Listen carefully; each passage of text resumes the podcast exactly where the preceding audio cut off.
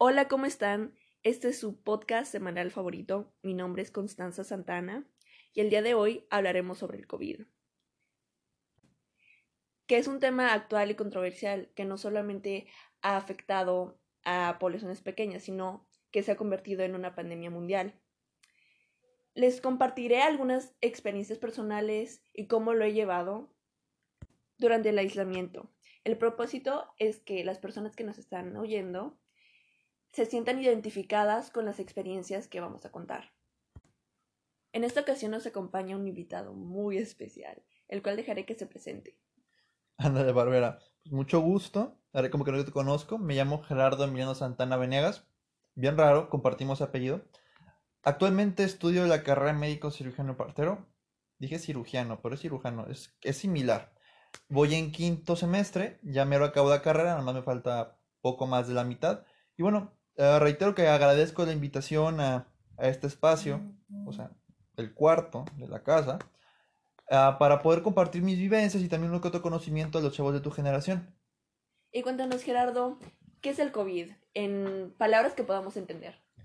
En palabras que podamos entender, mira, el COVID tal cual, el coronavirus es una especie de virus. Ahorita la cepa que nos importa es el COVID-19. Lleva el 19 porque es el año en que surgió esta cepa, sin embargo, hay otras como el SARS y el MERS. Aquí lo curioso en cuanto a la morfología, o sea, la forma del virus, son unas coronitas que tiene en su, en su en su, a su alrededor.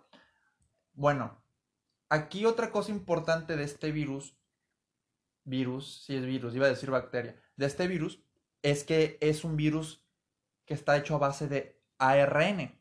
Recordemos que ácidos nucleicos son ADN y ARN, que usan, los cuales usan para poder multiplicarse dentro de las células del hospedador.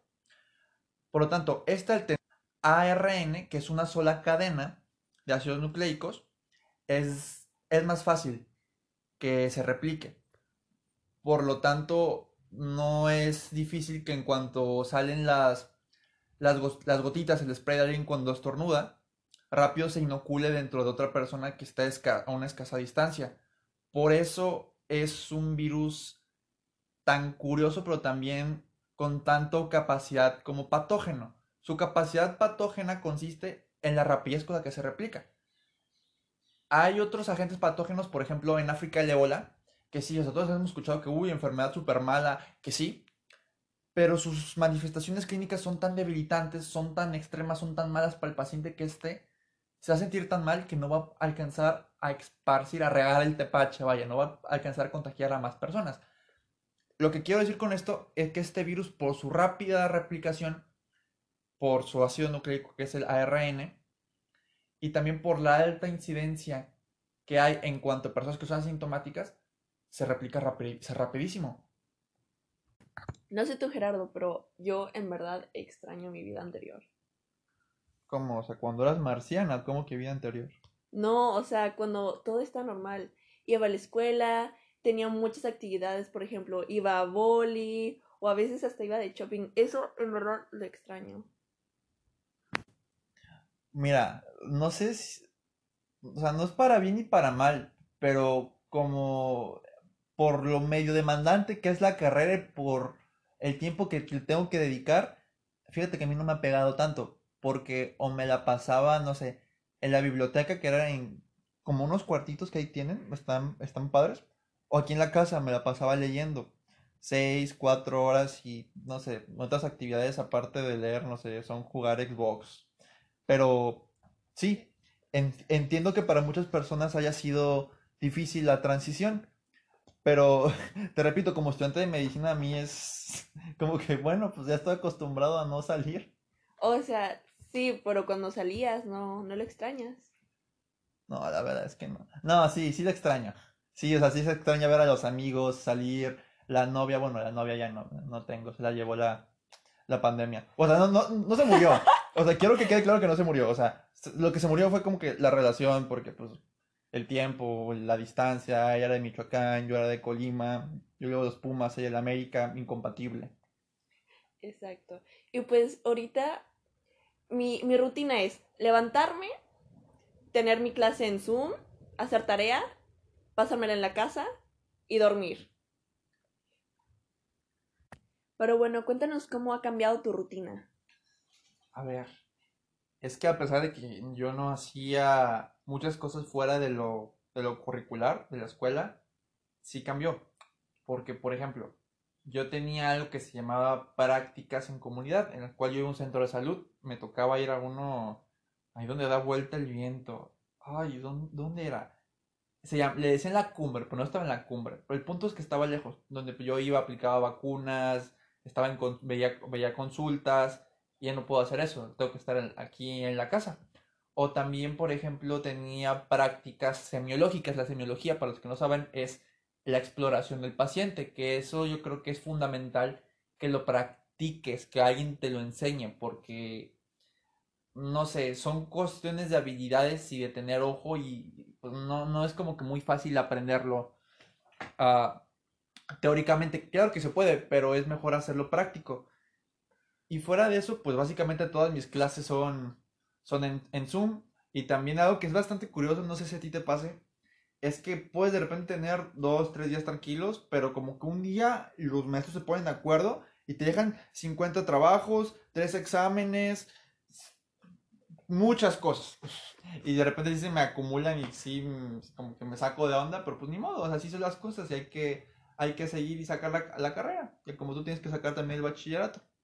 Y por ejemplo, ¿qué has sacado de provecho de este problema? Fíjate, yo creo que esto ha venido a enseñarnos bastantes cosas. Yo creo que aprendí a ser más agradecido, pero la pregunta no es esa, es que he aprendido.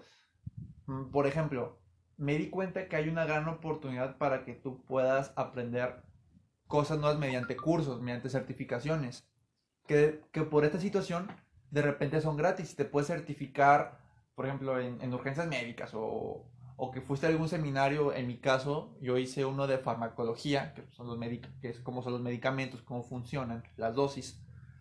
Y también me parece que hice otro de cardiología y lectura del electrocardiograma. O sea, como estamos más tiempo en casa, creo que te puedes poner tú solo, de una manera autodidacta, aprovechar el tiempo que tienes y descubrir nuevas cosas, aprender nuevas cosas. Eso a mí se me hace como muy interesante, importante y rescatable de, esta situación.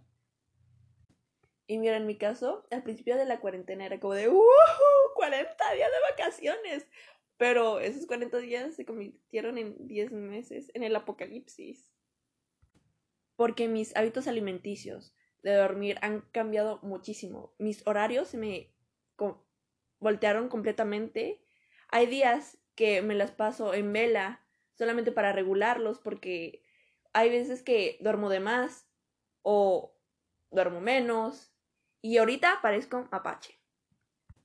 Sí, gente, yo también ando, ay, mis horarios andan bien desmadrados, yo también ando como mapache. Por ejemplo, hoy no, no he dormido, no me acuerdo cuándo dormí, o sea, dormí ayer, eso es seguro, pero a lo que voy es que esta madrugada no, porque tenía, un, tenía algo que se llama tutoría, que yo tenía que exponer un caso, tuve un examen y después del examen tengo que entregar hoy mismo un, un este avance de un, de un artículo de investigación y también tengo una tarea de inglés, o sea, se me juntaron muchísimas cosas.